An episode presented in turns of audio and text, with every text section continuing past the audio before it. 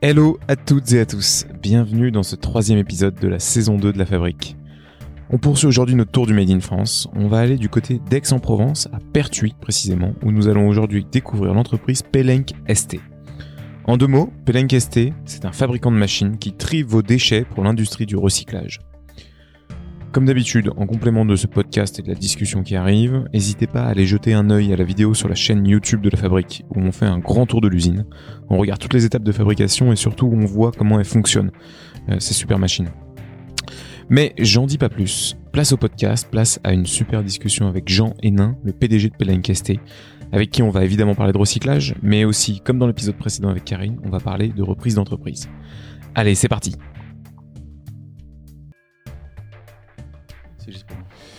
Donc on est chez Pelenk euh, ST. Euh, Aujourd'hui on est avec Jean. Euh, bonjour Jean. Bonjour. Merci de nous recevoir euh, dans vos locaux. Euh, Aujourd'hui on va parler un petit peu de recyclage, on va parler de, de matières premières, on va parler de plastique, on va parler de métal. Mais peut-être avant ça, ce qui serait intéressant, c'est que tu te présentes un petit peu et que tu présentes l'entreprise en, en quelques mots. Alors bonjour à tous, je suis ravi d'être avec vous aujourd'hui. Je suis Jean Hénin, donc je suis ingénieur de formation. J'ai un parcours dans les arts et métiers. Euh, et assez moins classique. Après, j'étais, je suis parti à l'international à- assez tôt dans ma carrière, au Japon, en Italie, avec toujours comme thématique l'industrie. Euh, j'ai travaillé dans différentes euh, typologies de, métiers, d'industrie. Euh, ce qui m'a toujours passionné, c'était en contact avec les hommes, de faire des grands projets industriels. J'ai euh, complété ça avec un autre cursus à MBA en Suisse, qui m'a permis d'avoir une envergure un peu plus, enfin, une vision un peu plus large sur l'entreprise, le monde industriel toujours, mais au sens large entreprise. Et ce qui m'a passionné, c'est les PME, la reprise d'entreprise et ce qui était le fil conducteur de, ma carrière depuis 2010, en me disant les PME ont aussi euh, besoin d'avoir des personnes euh, passionnées, intelligents et, euh, et passionnées par, par l'opérationnel. Et je me suis dit c'est mon truc, je vais reprendre une PME industrielle. Et c'est comme ça que je me suis inscrit euh, dans l'induré sur ce sur le marché de la transmission. En fait, je cherchais une entreprise qui avait besoin d'une transmission, et c'est comme ça, dans ce cadre-là, que j'ai rencontré Pelin Questé. Alors pourquoi plus la reprise que la création d'entreprise Alors, c'est des typologies, c'est des dynamiques différentes. Comme entrepreneur, il y a plusieurs typologies d'entrepreneurs. Il n'y a pas qu'un entrepreneur. Euh, moi, ce qui me caractérisait, c'est d'être capable de travailler avec l'existant, de travailler avec des organisations, de faire euh, bouger les lignes, euh, de comprendre, d'avoir une certaine capacité d'observation. Par contre, ce qui me caractérise un petit peu moins, euh, c'est de partir d'une page blanche, euh, de créer euh, de zéro, de monter très vite euh, en termes de, de, ressources humaines. Et donc j'avais cette capacité, cette expérience aussi, cette compétence, cette envie. Et c'est vrai que le- l'entrepreneuriat au sens start-up me fait peur, alors que reprendre une entreprise de plusieurs centaines de personnes, pour moi, c'est plus ma comfort zone, c'est plus des choses, des dynamiques euh, dans lesquelles je souhaite m'inscrire et qui me donnent en tout cas beaucoup de sens en ce qui me concerne.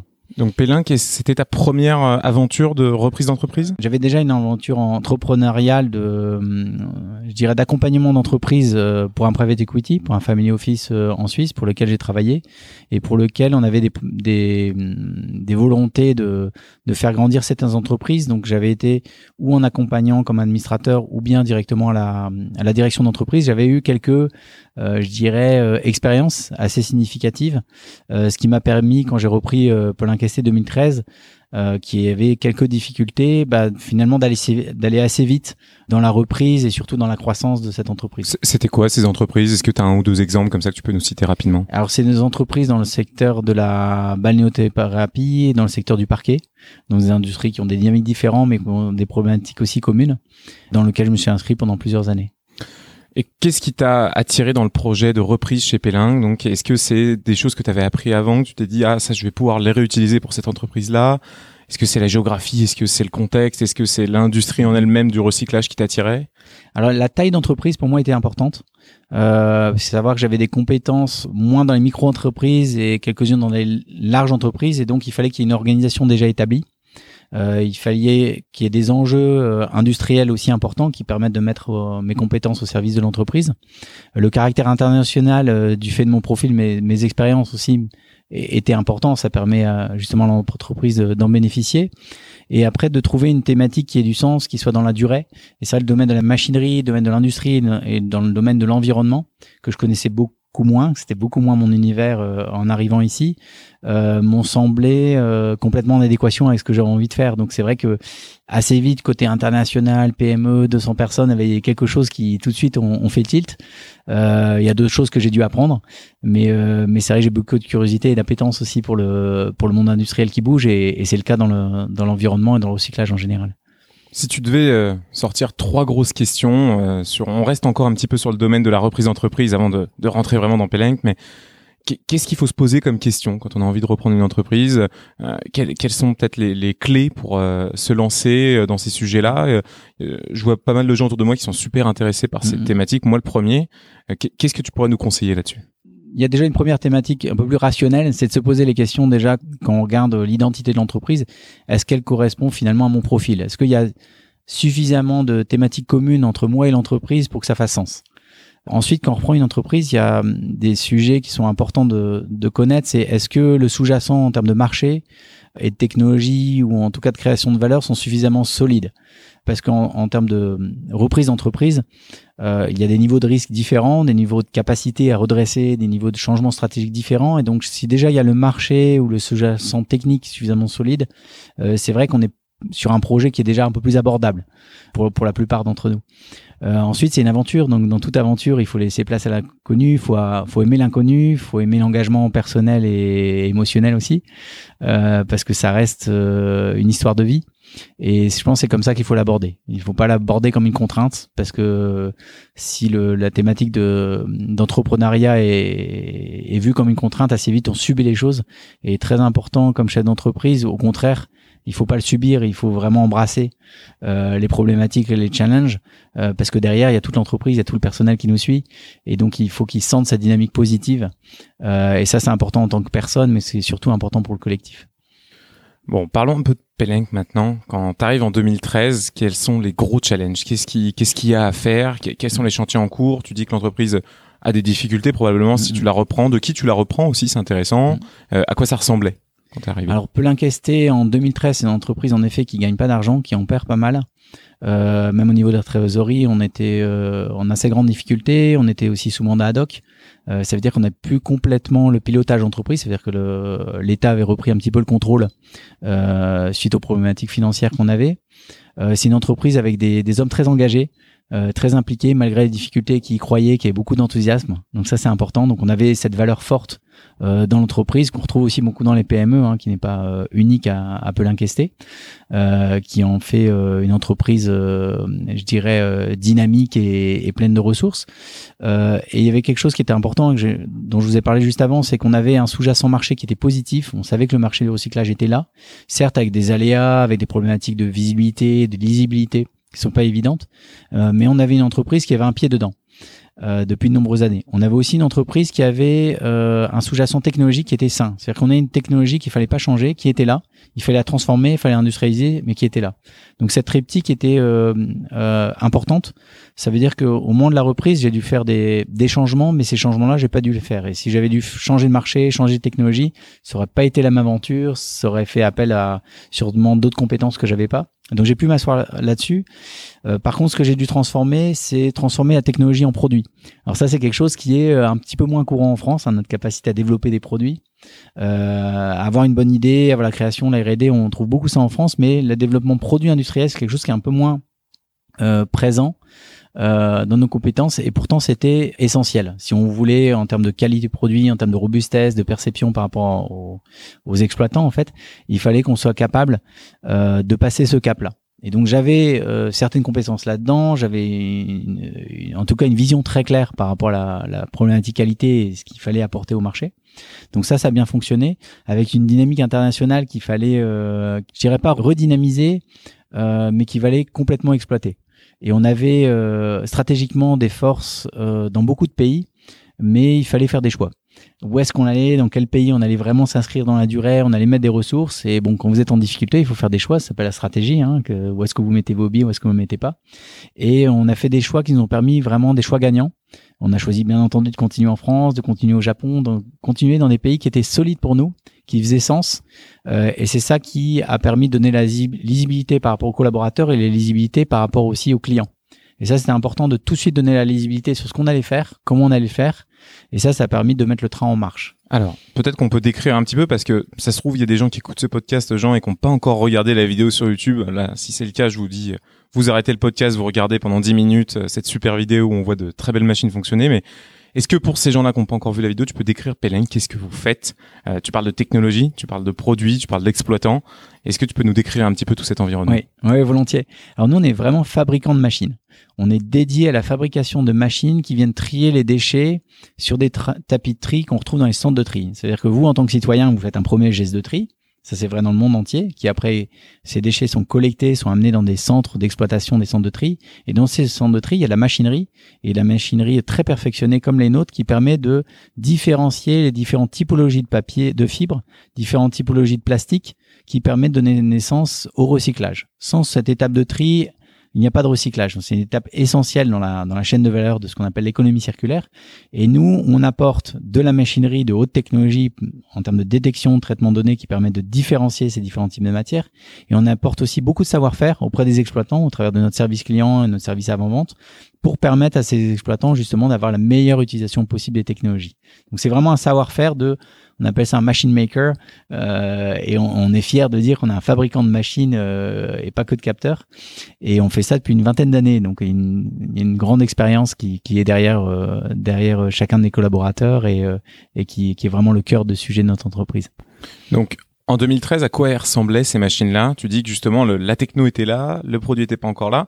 Et comment ce produit a évolué pendant ces huit dernières années?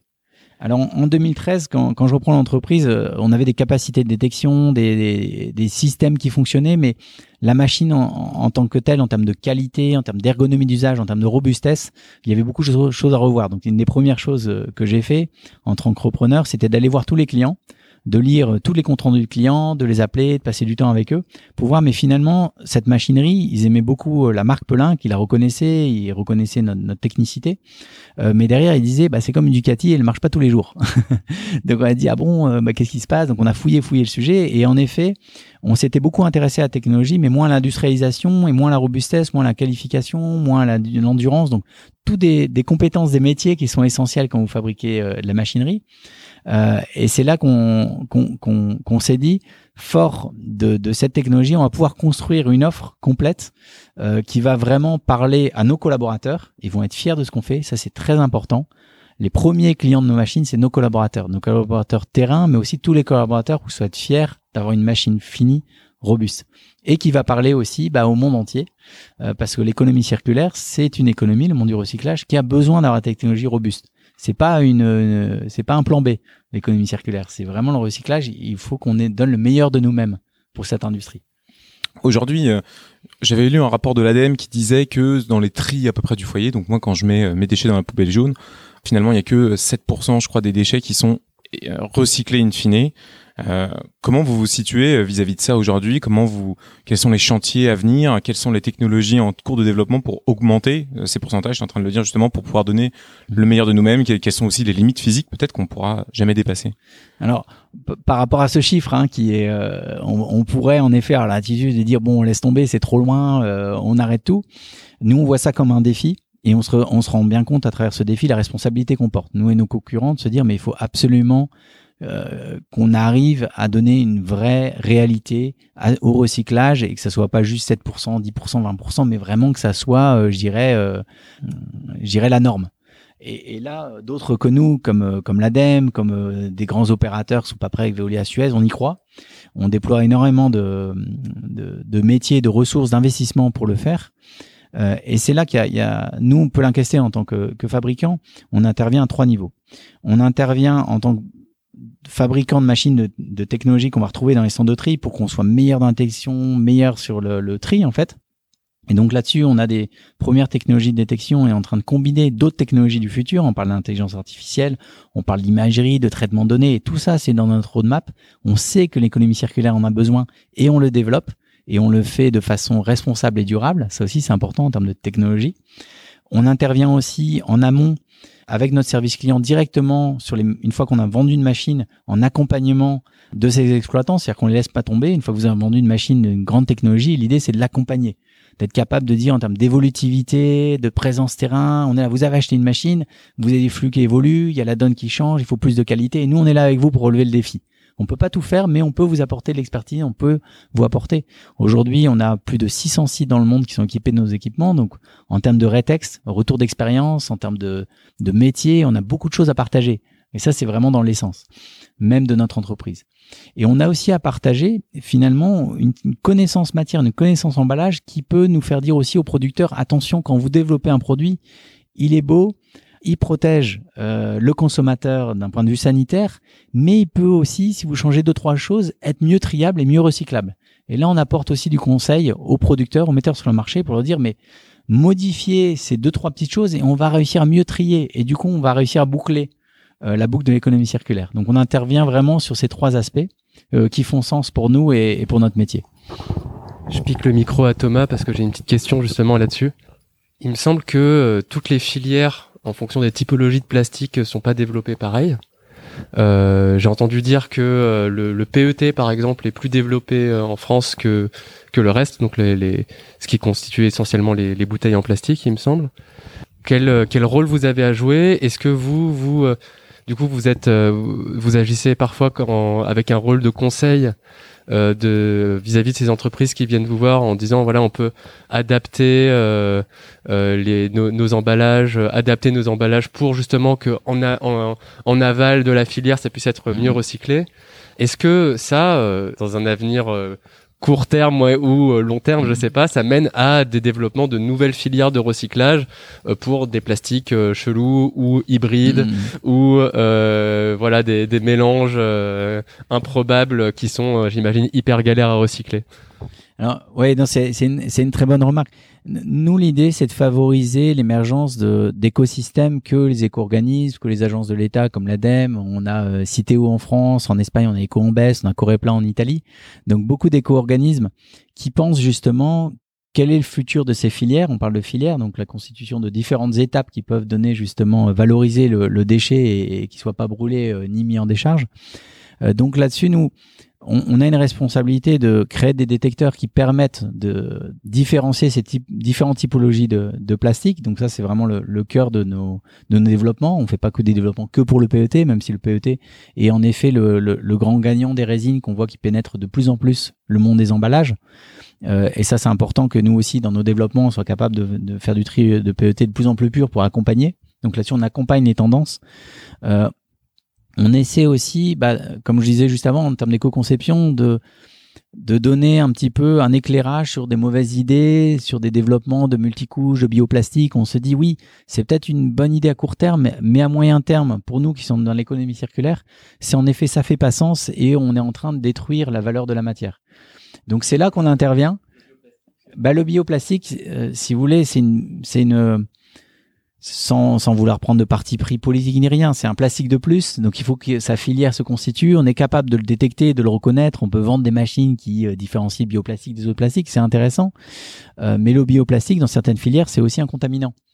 Donc c'est là que nous, on, on, vient nourrir, de par notre connaissance métier applicative, les réflexions, mais en effet, on n'a pas pour vocation à prendre des décisions ou... Euh, ou je dirais, euh, ou influencer ou faire du lobbying sur ces plastiques. En tout cas, on a à euh, amener le plus en plus d'études techniques ou de, de comparables qui permettent à ces décideurs de prendre des décisions. Ça, oui, c'est notre responsabilité. Je, trouve ça super intéressant. Je suis désolé, je refais, je repique encore le micro à Thomas. je suis très indiscipliné comme euh, caméraman. En fait, je trouve ça super intéressant. Je pense que le mot contaminant, je sais pas s'il est bien euh, clair dans la tête de, de nos auditeurs. Contaminant, enfin, j'imagine que tu as développé, c'est, c'est que tu peux pas le, le, mettre euh, dans le recyclage avec n'importe quel autre. Dans la chaîne de recyclage. Parce que sinon, euh, bah, le, le, truc se démoule pas ou ça conserve pas les mêmes propriétés. Et en fait, voilà, bio, bioplastique, c'est bien, mais c'est pas parce qu'il y a bio dedans que c'est la panacée. Et donc voilà, je serais, intéressé d'avoir ton avis là-dessus. les, les parties pris, moi, j'aime bien aussi. Et aussi sur la question de la filière c'est quoi les grosses filières de recyclage par rapport aux typologies de plastique qui existent en France et lesquelles sont robustes hors euh, PET Ça, c'est vraiment de la curiosité aussi euh, personnelle. Mm-hmm. Alors, sur les, quand on parle d'un contaminant, on parle finalement d'un, d'une, matière qui est à l'intérieur de d'autres matières qui va la polluer et qui fait que la filière du PET, du PP, polypropylène ou polyéthylène, PE, PE ne va pas réussir à émerger.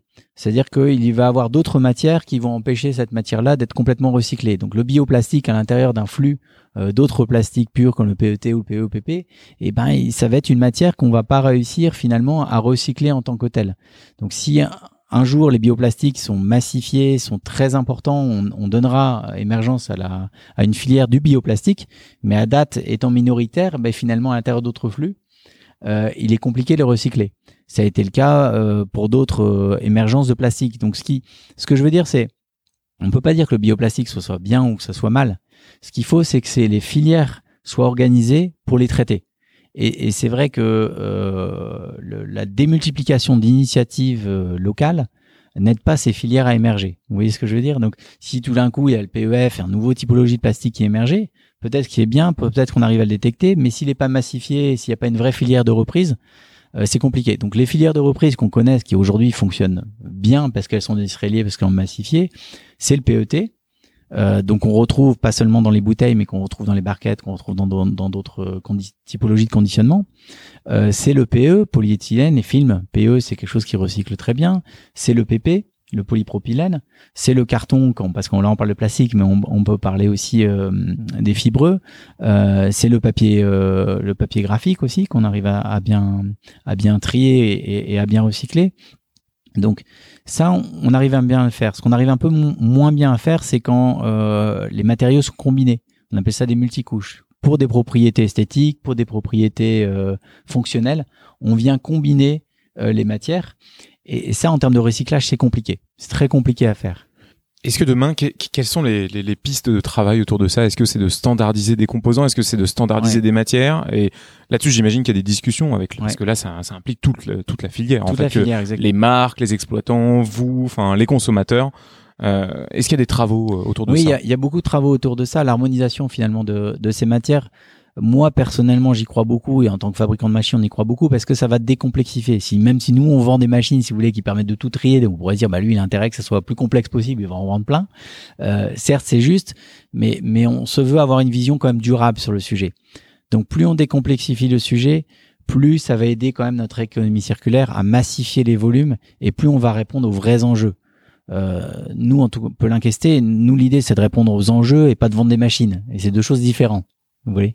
Alors, répondre aux enjeux, ça peut se faire au travers, en effet, du business, bien entendu, mais on veut avoir une, euh, une vision assez longue sur le sujet parce qu'on y croit, l'économie circulaire, on veut qu'elle émerge. Et c'est vrai qu'au niveau européen, ce qui se fait au niveau de justement la standardisation des matières, c'est des choses qu'on se rend pas compte tous les jours comme citoyen. Euh, il y a déjà des choses qui ont été faites et on s'en rend pas compte. Et moi, j'y crois beaucoup. Je crois beaucoup à l'Europe qui soit capable de s'approprier ce sujet. Mais parce que, enfin, aujourd'hui, on voit aussi, il y a beaucoup les marques en général qui sont un petit peu réfractaires à ça. Euh, par mm. exemple, je pense euh, au marché des spiritueux qui n'ont pas le droit de faire de publicité, qui disent, bah oui, mais moi, en fait, la bouteille, aujourd'hui, c'est le seul moyen de me différencier sur le mm. marché. Donc, je peux pas faire une bouteille standard, sinon je me différencie pas de mon concurrent et je peux pas vendre. Ah oui, c'est juste, c'est le but du, l'esthétique, l'apparence, la perception est très importante pour vous en tant que consommateur. Et donc, c'est vrai que des considérations euh, propres à l'environnement, bah, peut aller euh, quelque part un peu percuter.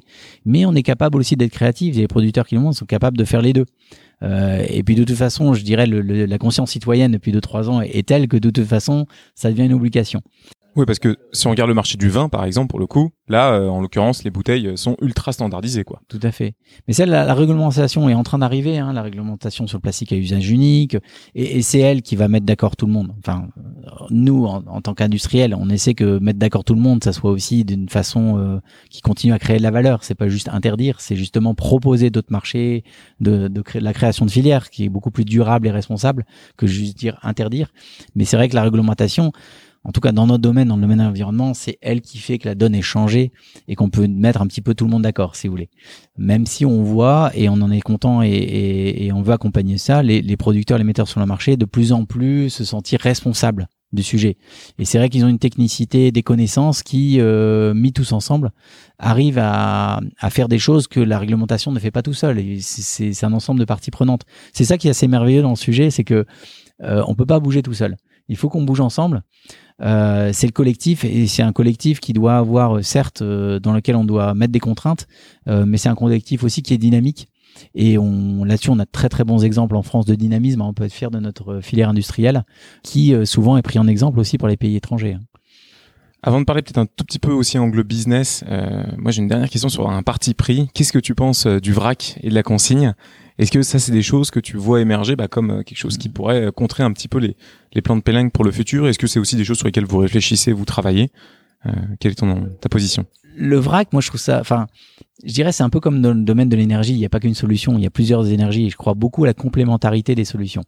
Quand je dis ça, bien entendu, il faut être raisonnable et trouver les bonnes solutions et pas les fausses bonnes solutions parce qu'il y en a un paquet aussi des fausses bonnes solutions. Et puis il faut massifier. Si le vrac est massifié et permet en effet de réduire euh, l'empreinte carbone, parce qu'on parle d'empreinte carbone en fait, c'est ça qu'il faut regarder. Il faut pas juste euh, dire on va enlever du plastique. Ce qu'il faut regarder, c'est la totalité de l'empreinte carbone de notre consommation. Euh, si c'est le cas, et on peut imaginer euh, avec beaucoup de bon sens que le, le vrac le permet, je trouve que c'est une bonne chose. En effet, peut-être que du coup, on aura moins d'emballage dans les centres de tri, mais bon, on peut l'incaisser. Nous, notre vocation, c'est pas, pas juste sauver le plastique. Notre vocation, c'est amener du tri sur les déchets pour l'émergence des filières. le sujet de la consigne est, est intéressant parce que c'est, en fait, le sujet de la consigne, c'est le sujet de la captation. C'est-à-dire qu'aujourd'hui en France, hein, et c'est vrai dans bon nombre de pays, euh, si on parle de la bouteille minérale en PET, il y en a une sur deux qui est perdue. Euh, ça, c'est une constatation. Malgré les efforts de l'ADEME, malgré les efforts des éco-organismes, euh, de dire mettez au bon endroit, le geste de tri, qui est un geste très important, hein, c'est le deuxième, deuxième geste de tri, de, deuxième geste du citoyen, pas le geste de vote, c'est le geste de tri. Donc c'est quelque chose dans l'inconscient collectif qui est très présent. ce geste n'est pas parfait.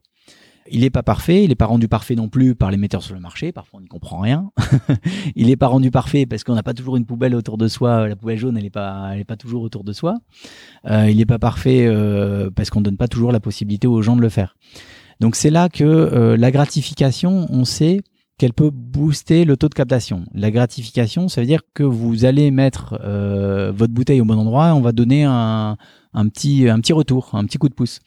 Et on sait que quand on fait de la gratification, euh, on vient plus récolter 50-60% euh, euh, par exemple des, bouteilles, on va en, on va en récolter 80-90%. Et ça c'est une bonne chose. Plus on en collecte, plus on fait de volume, plus on fait de la volume de qualité, plus l'économie circulaire elle va tourner. Et ça c'est très très bien. Euh, ce qui est euh, un peu plus compliqué, c'est que forcément, il faut prendre en compte l'écosystème actuel. Il faut l'accompagner. C'est-à-dire que quand vous mettez la consigne euh, en place, vous récupérez certains contenants par d'autres filières que les filières en place. Donc, il faut accompagner les filières en place, les centres de tri, pour faire en sorte que bah, ces, ces, ces, nouvelles manières de collecte elles soient pérennes pour les outils industriels qui sont en train d'être déployés, les centres de tri qui se mettent en route. Donc, euh, mais in fine, je veux dire, on le sort dans tous les sens des études qui le démontrent. Il faut encore qu'elles soient finalisées. C'est un des moyens quand même de capter plus de matière. Et ça, c'est positif. Euh, c'est positif pour l'entièreté de, de, la chaîne. Maintenant, il faut voir comment ça va être mis en place. Et ça, c'est le grand sujet. C'est vrai pour la France, on a entendu parler, mais c'est vrai pour tous les pays européens qui sont en train de se, en train de se poser la question. Et de même, enfin, je pense que sur la consigne, il y a aussi un énorme sujet sur la standardisation du composant. En fait, c'est ça qui va rendre demain euh, possible hein, finalement. Euh, si moi je bois du jus d'orange, du jus de pomme de deux marques complètement différentes, bah, par contre si j'ai le même contenant et que je dois ramener ma bouteille dans un centre de tri, dans un magasin ou autre, c'est beaucoup plus simple en fait s'il y a je sais pas 15, 20, 30 références euh, plutôt que 300 ou 500 quoi. C'est juste après euh, par la reconnaissance matière typiquement hein, sur les machines de consigne.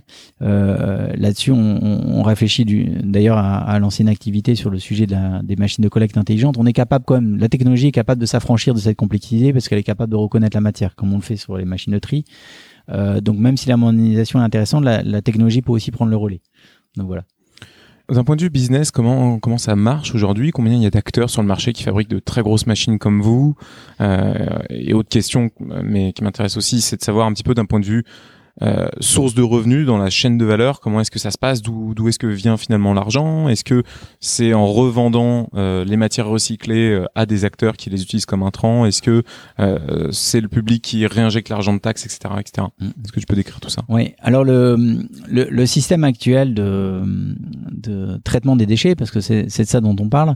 Si on parle du marché au, au sens large, après on parlera du, du marché des, des équipements.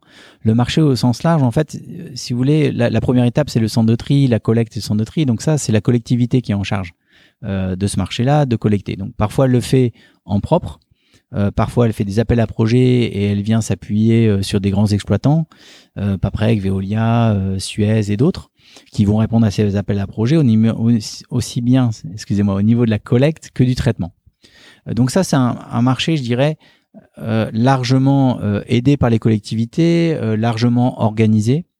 Une fois que les, les, flux sortent de ces centres de tri, ils sont vendus au plus offrant. Ils sont vendus à des centres de recyclage qui vont acheter la matière. Euh, et qui après vont la mettre sur le marché de la matière euh, qui va être combinée pour refaire des, des, des, des, bouteilles. Donc on a vraiment deux marchés assez distincts, si vous voulez. Il est clair que le traitement de, de, de déchets par tri et centre de tri est extrêmement coûteux. Donc, faut toujours trouver un bon équilibre entre le coût pour le, citoyen euh, et euh, l'impact environnemental. Mais il est clair que plus on avance, plus le tri est quand même la solution environnementale. Alors, il y a d'autres alternatives aujourd'hui qui émergent, et tant mieux. Hein, c'est très bien si on peut baiser le coût de traitement tout en restant environnementalement euh, responsable. Euh, mais ce qui est intéressant de, de, de constater, c'est que ce, ce, marché, en tout cas du, du centre de tri, dépend beaucoup des réglementations, beaucoup aussi d'aide de, de l'ADEME, par exemple, vous l'avez cité, mais c'est vrai aussi au Japon avec le ministère de l'Industrie et, de l'Environnement. Donc c'est des plans de modernisation des centres de tri, et donc plus on avance, plus on modernise des centres de plus en plus performants qui massifient euh, ces flux, qui permettent vraiment de euh, mettre en mettre en, à disposition des, des, volumes importants pour les filières en fait de récupération et de recyclage. Nous, on s'inscrit sur les deux marchés, le recyclage et les centres de tri. Euh, donc c'est le, le, marché automatique ou des, le marché des grands centres de tri très modernes. Aujourd'hui, ce marché-là est dans le monde entier malheureusement est très petit parce que ça coûte très cher ces filières-là. Euh, elles sont pas encore en place. La réglementation n'existe pas partout dans le monde. Et le marché total euh, fait à peu près 300 millions, 250 à 300 millions d'euros par an. Nous, on en fait 50 euh, sur ce marché-là. Donc on, on, vient euh, pas seulement en France, on est présent dans une quinzaine de pays.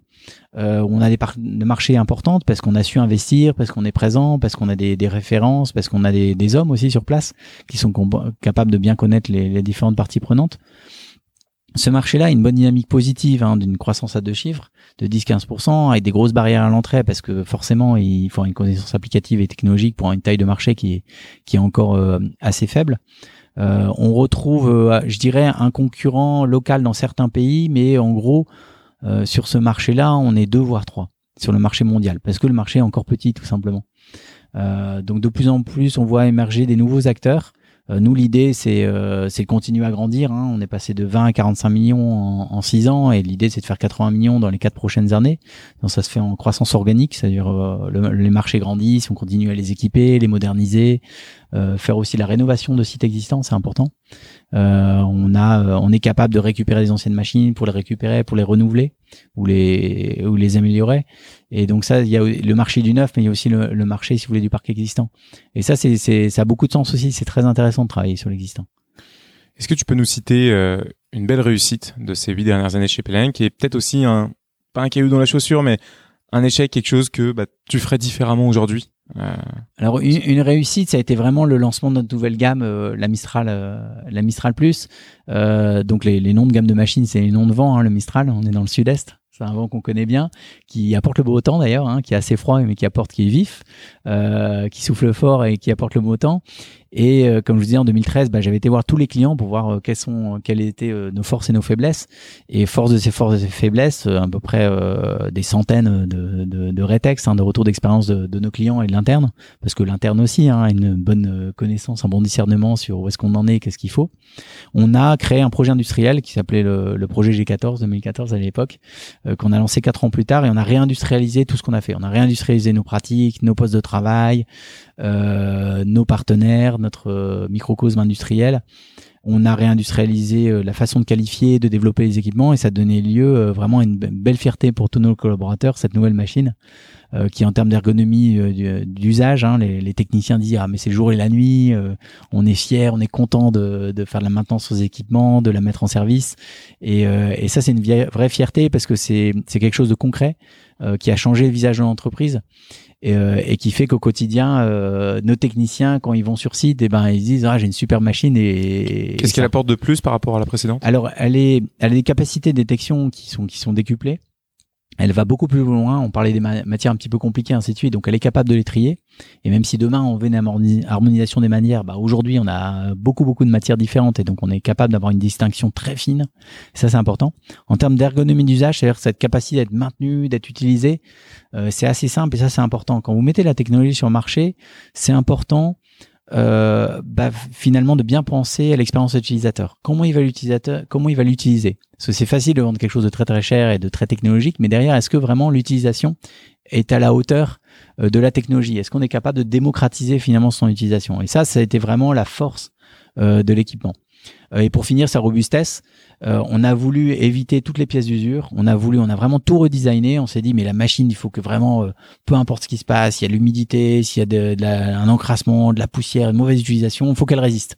C'est un, c'est vraiment une machine qui doit résister à, toutes les, à, dans toutes les conditions. Et on s'est dit, elle d'ailleurs, elle n'est pas garantie un an, elle est garantie deux ans. Enfin, vraiment, on a poussé, on a poussé le vis et on a levé toutes les pièces d'usure. Donc on avait fait des tests de, on l'a torturé en fait pendant des années. Euh, et ça c'est important parce que quand vous êtes dans l'économie circulaire, vous devez avoir une approche durable. Euh, vous vous pouvez pas juste amener une technologie et puis l'année après ah bah manque de chance, euh, elle est obsolète, euh, manque de chance, bah on est désolé, il faut vous la changer. Ça vous êtes aussi en cohérence avec le marché. Et, et ça on en est assez fier. Euh, le caillou dans la chaussure, c'est ça du coup C'est ça. je posais une question. C'est ça, c'est ça. Donc euh, le caillou, le caillou dans la chaussure, euh, ça a été pour nous. alors ça l'est un petit peu moins, mais mais mais c'est important de parler de vrais cailloux aussi parce que je pense que c'est ce que vos éditeurs aussi s'intéressent et et on a eu on a eu beaucoup d'échecs. Hein, je, je, vous rassure, beaucoup de success stories et beaucoup d'échecs qui nous aident à apprendre et parfois pas. Hein, faut pas non plus se leurrer.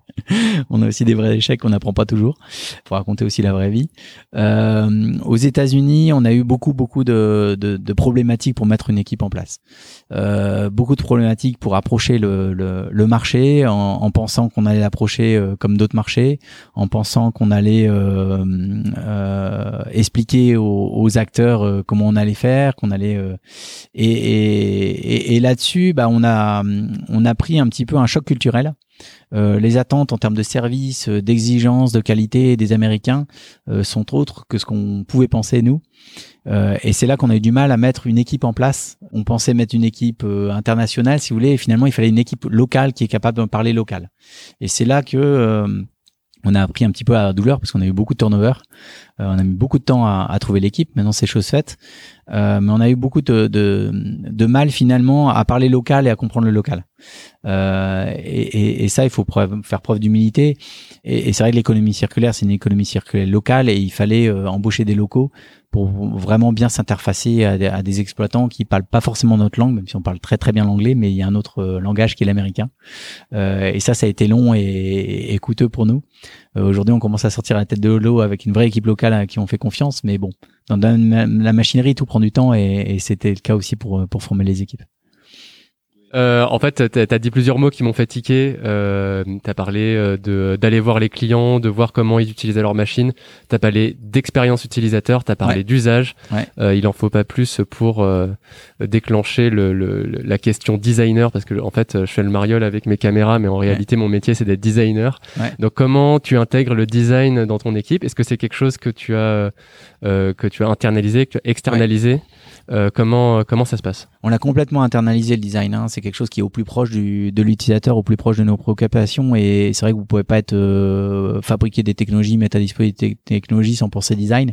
Et c'est plutôt une fierté parce que que ce soit le design en termes d'apparence, même les Italiens nous disent qu'on a une super belle machine et on est hyper fier la bella macchina. C'est euh, c'est une fierté. Mais c'est vrai que le design finalement c'est la, la, promotion de ce que vous faites et, et c'est aussi au-delà de la promotion. Euh, c'est l'expression du savoir-faire, mais mais mais c'est aussi s'assurer que quand que toute la valeur que vous avez mis, elle soit pas perdue entre temps. Et le design, c'est un vrai métier, c'est des vraies compétences, et c'est vrai de, de, ne pas avoir le design interne, ça aurait été une erreur parce que ça aurait été un peu comme vous invitez des gens à table et puis vous les servez pas. Et ça aurait été vraiment dommage de ne pas aller jusqu'au bout. Et c'est vrai, dans les thématiques de digitalisation, technologie, on met de plus en plus de distance. Et nous, chez Paul on, on a pris en tout cas une posture, euh, je sais pas si on peut appeler ça un contre-pied, se dire nous, euh, l'idée c'est la proximité, c'est être avec les gens, vivre avec les gens, et donc quand on parle de proximité, bah, il faut que le produit aussi soit proche, soit euh, intime. Et donc customer intimacy, comme on dit, ça se fait pas par digital, ça se fait pas par les visios, ça se fait pas par du télétravail, ça se fait en, en étant avec les parties prenantes et en vivant l'expérience. Et le fait de vivre euh, cette expérience, cette aventure en, proximité, bah, c'est tout le sens de Paulin Questé. Euh, donc aujourd'hui, on nous parle de distance, parle de visio, ainsi de suite. Euh, si vous êtes venu chez nous, euh, je vous ai, je vous ai montré ce qui se passait dans la maison. Et, et c'est vraiment le sens qu'on veut donner à, ce qu'on fait. C'est c'est sens qu'on veut essayer de donner dans l'industrie de l'environnement. Euh, c'est cette une proximité qui est assumée qui se dit mais on n'a pas besoin plus besoin de prendre l'avion, on n'a plus besoin de se voir, on peut tout faire à distance, on peut tout faire euh, vers nos PC. Et dis non, c'est le contraire. Quand on parle de design, eh ben il faut comprendre au, au, cœur de ce que fait la personne, au cœur de nos sujets, euh, au cœur du métier ce qui se passe. Et euh, le fait d'avoir la fabrication ici, bah, c'est c'est pas euh, pour gagner de l'argent. C'est parce que justement on, veut et la production est au milieu de l'entreprise. Vous l'avez vu quand vous êtes baladé. c'est vraiment une vraie volonté de se dire on est proche, on est là et, et, et on va voir les clients. Ils n'ont pas compris, on va aller sur place. On sera présent toujours avec eux. Les 500 sites, on les voit quatre fois par an. Euh, et parfois on n'a rien à leur vendre, et parfois c'est vide de courtoisie. Mais oui, mais au moins on reste, on reste au contact, on est proche d'eux, et, et, pour nous c'est un plaisir. Vous voyez jusqu'où jusqu'où on veut aller. Donc le design, c'est un plaisir. Super. Euh, merci beaucoup Jean pour ton témoignage.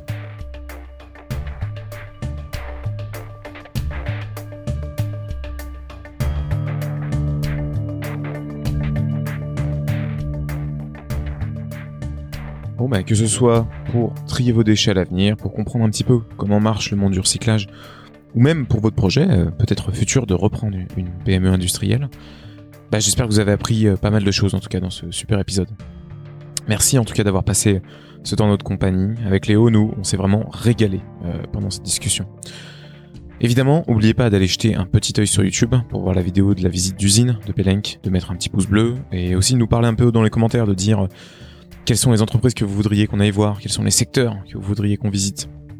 N'hésitez pas aussi à aller regarder les autres épisodes, ceux qui ceux qu'on a déjà postés, ceux qui arriveront bientôt, de mettre 5 étoiles sur Apple Podcast, enfin tout ça, vous maîtrisez et on compte sur vous.